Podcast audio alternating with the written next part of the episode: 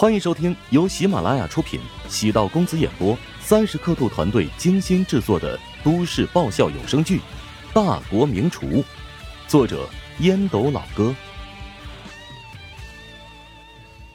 第二百零四集。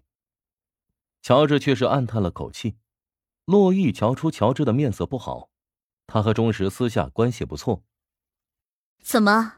你觉得有问题？没什么。就是有点紧张而已。胡扯！有什么不对劲儿的地方，赶紧说出来。那个，钟石不出意外会成为本次怀乡集团的头号选手，他身上扛着的压力会很大。我们还有好几人没上场，包括你在内，难道你对他们这么没有信心？郝望和苏大年在第一轮比赛当中信心受挫，他们已经失去锐气。虽然底子还在，但想要冲击冠军已经非常难了。你怎么把自己给漏了？我，我是带着学习的心态来参加大会的。洛毅摇了摇头。第一批选手的分数已经出来了，钟石以九十九分位列小组第一，顺利进入下一轮。他的分数比起第一轮还要好，说明他状态颇佳。乔治却是为钟石捏了把冷汗，复试发挥的这么好，肯定会被很多人盯上。不出意外，他将会成为决赛阶段重点关注的种子选手，极大可能会遇到盘外招。钟石进入决赛如释重负，完成爷爷对自己下达的任务，心情异常轻松。哼，我进下一轮了，接下来就看你表演了。我尽力而为。乔治躲过钟石拍过来的肉拳，暗存：等今天的比赛结束之后，要好好与他聊聊。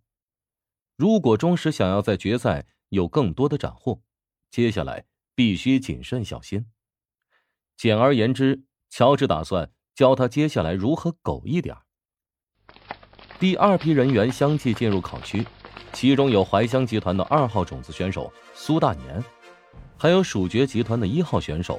吴林峰，结果，吴林峰以一道天香麻辣锅，技压全场，再次拿到九十九点五的高分，以第一名的分数顺利晋级。而苏大年，虽然表现比第一轮要好，但以九十七点五分屈居第三，无缘进入前十。苏大年接受不了这个结果，出了考区之后掩面大哭。没有人会嘲笑苏大年，大部分选手得知自己没能进入前十，都伤心欲绝。想哭是想哭，只是脸皮比苏大年要薄，不想被人看笑话。将所谓的荣誉抛在一边，进入前十便可以拿到最低十万元的出场费，谁跟钱过不去啊？苏大年心情很低落，希望越大，失望越大。他所在的第二小组。只有吴林峰一个顶尖高手，按理说，他有很大的概率以第二名的身份进入决赛，但在第二道菜出现些微的失误，少放了几种香料，放在平时那是根本不可能发生的事情。之所以会哭，是因为失误导致错失晋级资格，并非输得心服口服。对于厨师而言，厨王大赛一生只能参加一次。失去了此次机会，等于这辈子与厨王绝缘了。苏大年在怀香集团也是顶梁柱级的青年厨师，虽然不像郝望、钟石那么耀眼，但也是一个对自己有着严格要求的人。杜兴武的心情很糟糕，与高阳的那番话，他也知道自己特别怂。杜兴武不愿意被高阳利用，跟胡展娇那个不讲理的家伙。讨什么说法？高阳这是将我当成什么人了？随意煽动我几句，就替他卖命的傻缺。关键是，杜兴武从一开始跟高阳接触，便是打算玩玩而已。高阳还算耐看的姿容，是用大把的化妆品堆砌出来的。当初读大学时的素颜照，他又不是没看过。手机响起，杜兴武看清楚号码，表情为之一凛。捂着手机，下意识流露出满脸谄媚的笑容。金少，你找我有事？嗯，赶紧来我房间一趟。杜兴武加快步伐朝电梯口走去，按了一下顶楼按钮，片刻之后，走入酒店为数不多的几间总统套房之一。杜兴武的梦想便是有这么一天，自己可以总统套房随便住。只可惜啊，人生而不平等，这些东西，某些人一出生便有了，而另外一些人呢，拼命奋斗了一辈子也遥不可及。集团董事长的大公子金培玄笑眯眯的望着他，指着对面一个中年人和一个青年，介绍道：“这两位是我特地从外国金融大学聘请过来的郭志勇博士，和他的助理陈道林先生。”他们现在长期定居 M 国，难得回国一趟，你要好好招待他们。金公子，你是不是搞错了？上个月我们刚在燕京见过一面啊。是吗？我的记性当然没你好。这位便是我的好兄弟杜兴武，以后你们的接待工作我便交给他了。他就是我，我就是他，有什么需要千万别跟他客气，尽管提。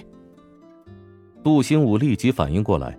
这两人是金培玄请过来的精算师，为了此次厨王大赛决赛能大赚一笔快钱，金培玄也算是下了狠功夫。郭志勇朝杜兴武点点头，淡淡一笑：“你的朋友跟你一样，都是年少有为啊。”“哈，呃，说是兄弟，那是金总给我面子呀。我其实啊，就是金总的小弟，帮金总跑腿打杂的。以后两位有什么吩咐，可以随时联系我。”我一定会竭尽全力满足你们。金培玄微微一笑，杜兴武舔狗的属性又露出来了。讨好型的舔狗人格，偶尔会让人觉得特别虚伪，但是身边有这么一个人，却又觉得耳边顺风，心情不错。毕竟，大部分人都喜欢听别人说顺耳的话。杜兴武这张嘴巴向来会挑好听的话说，有时候心烦意乱的时候。找他聊聊天能找到自信与慰藉。金培玄也有意将杜兴武培养成自己的心腹，所以此次涉及到三千万的博彩项目，想让杜兴武替自己负责。任何一个舔狗心中都藏着很远大的目标。